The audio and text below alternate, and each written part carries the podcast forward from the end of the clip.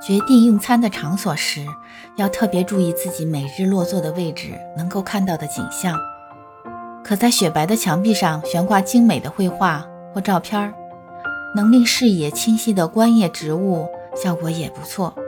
如果设在开着电视或者物品凌乱的房间当中，就算餐桌上十分整洁，也会带给人不平衡的效果。还要注意客人从落座的位置所能看到的景象。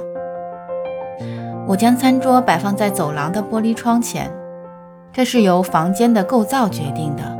对于房间来说，明亮是最重要的。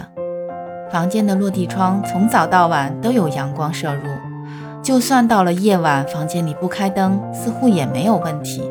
为了避免阳光对室内的直射，我在走廊上挂起帘子，让光线更加柔和。夏季将窗户打开通风。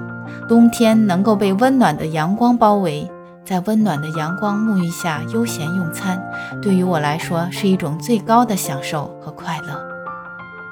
许多时候，我们会利用餐桌去做别的事情，在餐桌上看书、写字，或者当手工制作台使用。但是最普遍的还是用来进餐，所以在吃饭之前就要将凌乱的物品收拾干净。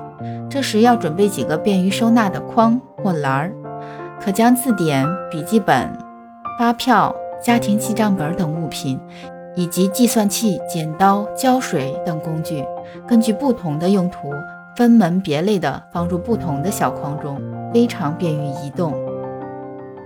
有客人突然来访的时候，只要将桌子上的物品如此简单收理一下即可。桌子下面的空间用一块漂亮的桌布来遮盖。会带给人一份好的心情。另外，自然素材的竹筐，无论摆放在哪里，都能散发不凡的质朴气息。